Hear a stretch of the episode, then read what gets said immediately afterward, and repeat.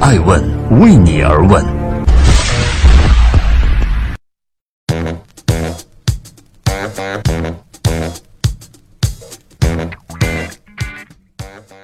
Hello，大家好，爱问人物创新创富，欢迎大家的守候。今天我们要关注的人物呢是药神陆勇，他患病十六年，被拘留一百三十五天，一千零二百名患者的声援，药神只想活着。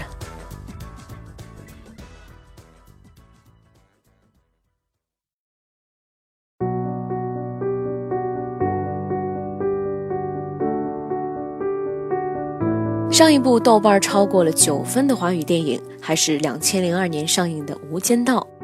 上一部六天票房超过十五亿的是华语电影《战狼二》，而上一部出品方股价在十个交易日内暴涨超过百分之五十的电影，目前还查无此片。我不是药神，可以说是口碑与票房齐飞。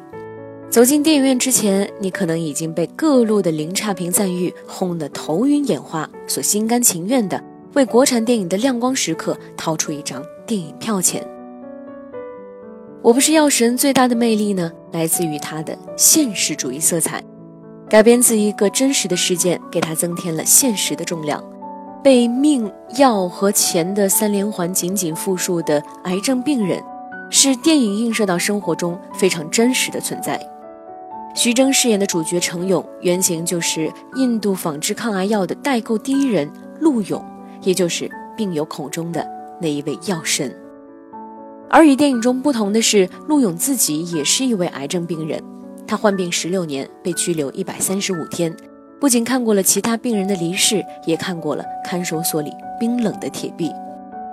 真实经历赋予了他悲壮的底色，也使得他人生绕不开“药”这个字眼。陆勇没办法像真的药神一样展开金手指使自己痊愈，但是他却活成了别人心目中真正药神的模样。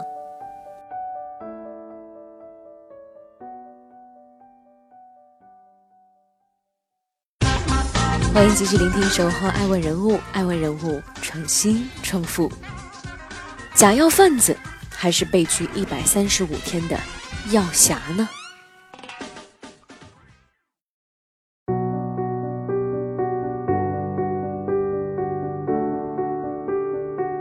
二零一三年的十一月二十三号，陆勇因为涉嫌妨碍信用卡管理罪和销售假药罪，被湖南沅江市公安局逮捕。经过了十五小时的车程，陆勇被带到了软江。他至今还记得那天早上吃了一顿早面，是江苏人并吃不惯的标准的香味，巨辣。警察们看他吃的满头大汗，调侃说他要学会习惯。在看守所待了一百一十九天之后，陆勇交纳了将近八十万元的保释金，换得了短暂的自由。他被保释候审，等着即将到来的法院的公诉。回想被捕的日子，陆勇觉得非常的难熬，因为他患有慢粒白血病，他需要不间断的服用抗癌药，但是期间警察忘记送药，曾经高达七天。被保释之后，陆勇仍然替自己感到冤枉，他认为自己并没有犯罪。只是为了病友代购印度仿制的抗癌药，当一个人只是想要活着，他究竟犯了什么罪呢？但是法院诉讼却不认情面。二零一五年的一月十号晚上，陆勇和朋友刚刚抵达北京机场，一起走着走着，朋友发现陆勇没有跟上来，再一看，他已经被警方给带走了。被捕的原因是陆勇多次被传召，但是并没有到法庭出席。一听消息，药侠入狱了。陆勇的白血病友呢都非常的着急，一千零二百名的癌症患者在联名信上签字为他声援。他们说，陆勇从未从代购仿制药中获利，仿制药本身也确实有效。法院最终撤回了起诉，陆勇被无罪释放，前后被拘留了一百三十五天。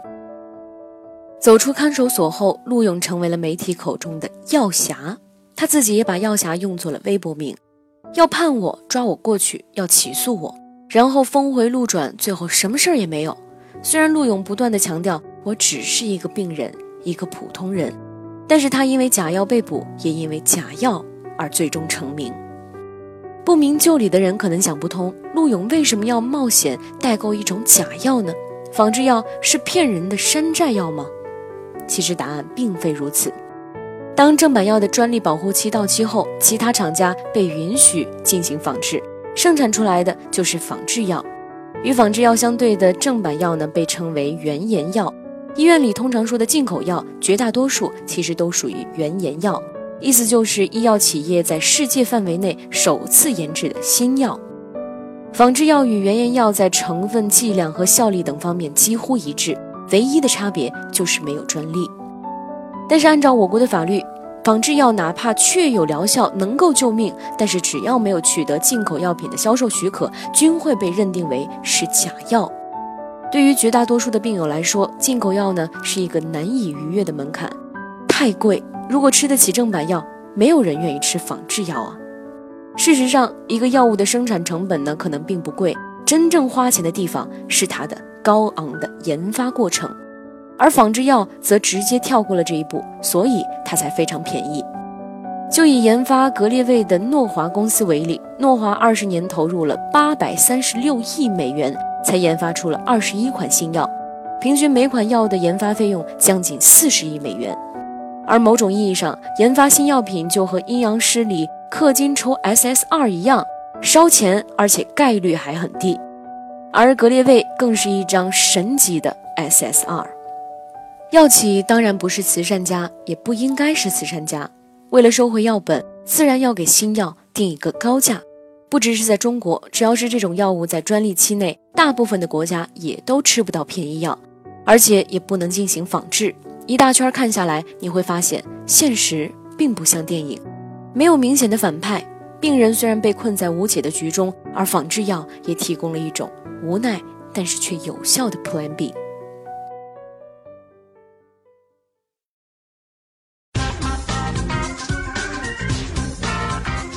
欢迎继续聆听《守候爱问人物》，爱问人物创新创富，要使你生，也使你穷。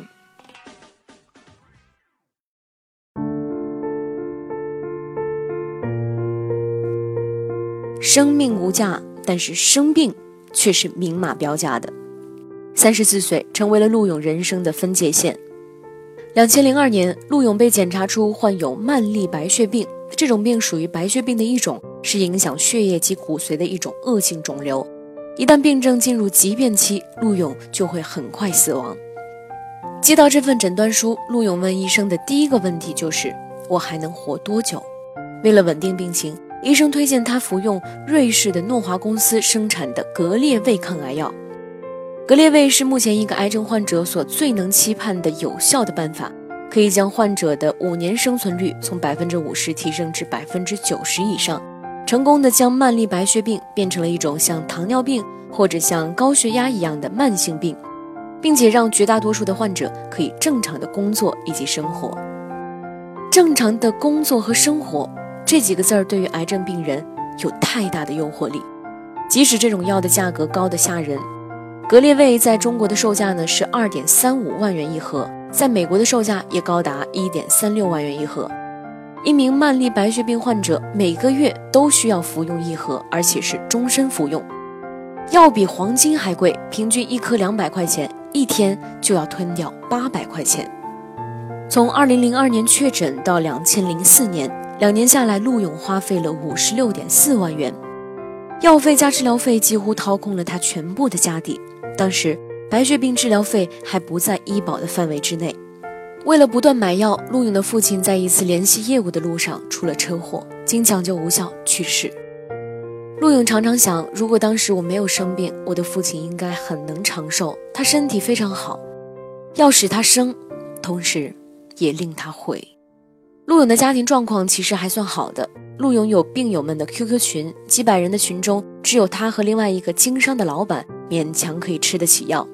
我不是药神电影中一位患病的老奶奶无奈地道出了内心的绝望：我吃了三年，房子吃没了，家人被我吃垮了。我不想死，我想活着。而看惯了穷困病人的药贩子得意又冷血地说：这个世界上只有一种病。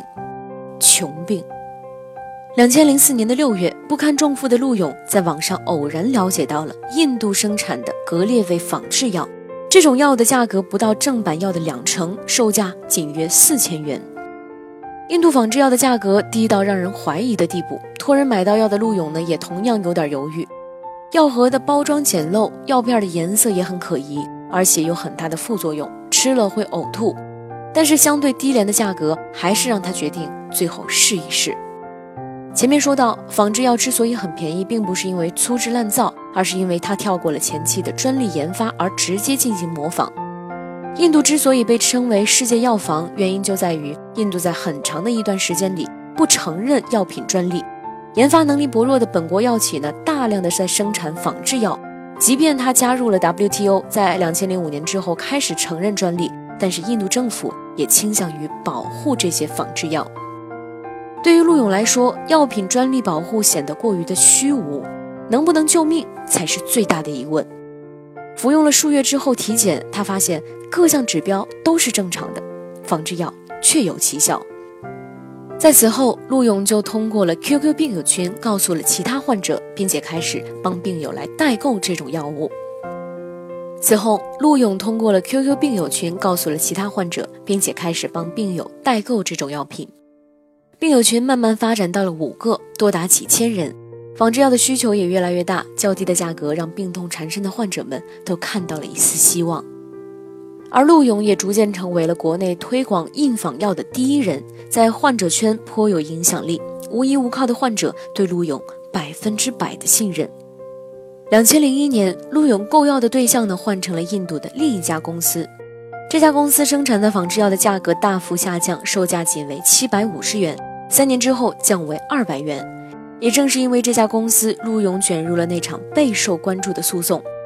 二零一三年，为了方便患者从那家印度的新的药厂买药，陆勇呢，他网购了大量的银行卡，专门用于收集病友的钱，以及向制药公司进行汇款。结果最后因为妨碍信用卡管理罪以及销售假药罪而被捕。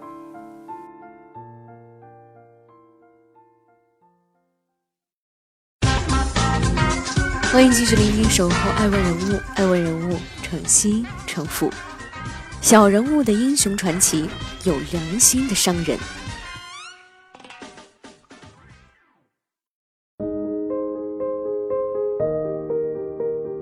陆勇现在感到非常的困扰。我不是药神在全国上映之后呢，他被铺天盖地的报道所包围。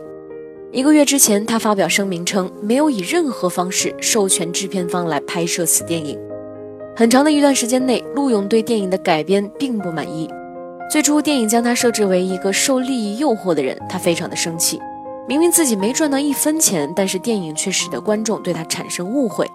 他还对预告片和其他的拍摄花絮中搞笑的行为表示非常不满。但是最终，陆勇还是出现在了电影的首映典礼上。他的身体略微虚胖，两颊还有因服药而留下的色素沉淀。徐峥宽慰陆勇说：“如果说这个人物身上有不好的地方，那就都属于我。英雄的部分全属于您。”也确实，比起电影中的主角从市侩商人到无畏英雄的转变，呈现在大众面前的陆勇从一开始就是一个正面形象。他的内心并没有经历过挣扎与抉择，他就像一个横空出世的救世主，充满着人性的光芒。在病友的眼中，他是神，很少有人对陆勇产生怀疑。或者推测陆勇对印度仿制药的宣传包含经济原因，陆勇是英雄还是商人，大家从来都没有怀疑过。不论如何，你现在看到的陆勇呢，已经是一位药侠。如一位患者所说：“我不管他是卖假药盈利了还是没盈利，他也是做了很多年。他把我们这个疾病公诸于媒体，也公诸于社会，这是一个很大的推动。”到今年找陆勇采访的人变得多了，在家接待记者的鞋套呢，或许都不够用了。但是找他买药的人却变少了。两千零二年，也就是陆勇被确诊的那一年，曼丽白血病的存活率只有百分之三十。但是到了二零一八年，存活率上升至百分之八十五。今年国内已经有十九个省市相继将格列卫纳入医保，我们也希望会越来越好。但是陆勇自己说，他依旧每天在吃印度的仿制药，原因很简单，便宜。一句话就像一盆冷水一样。不难想象，被纳入医保的格列卫尚且如此，其他的新药恐怕更是高价到令人却步。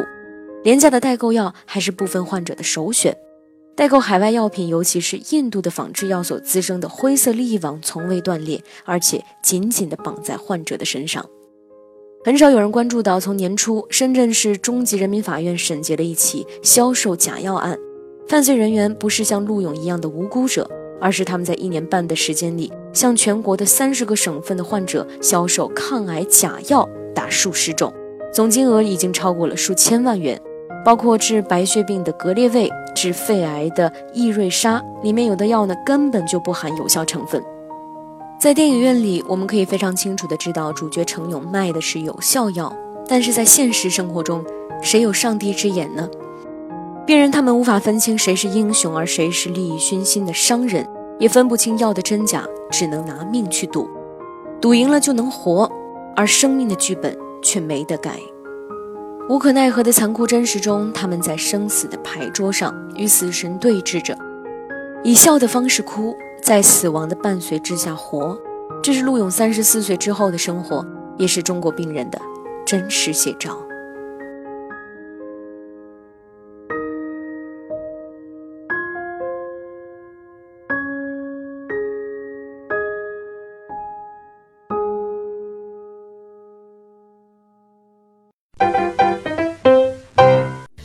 问是我们看商业世界最真实的眼睛，记录时代人物，传播创新精神，探索创富法则。